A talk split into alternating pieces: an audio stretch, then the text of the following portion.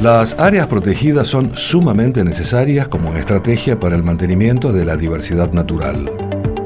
Son hoy la más importante herramienta para mitigar el cambio climático y ayudar a su población y a sus ecosistemas a adaptarse a estos cambios.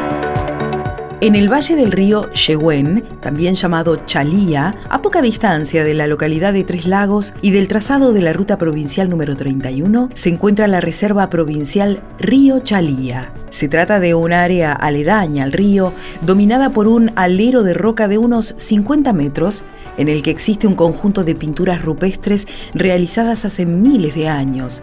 También hay representaciones de este tipo en un nicho rocoso cercano. Los motivos rupestres pintados son principalmente manos.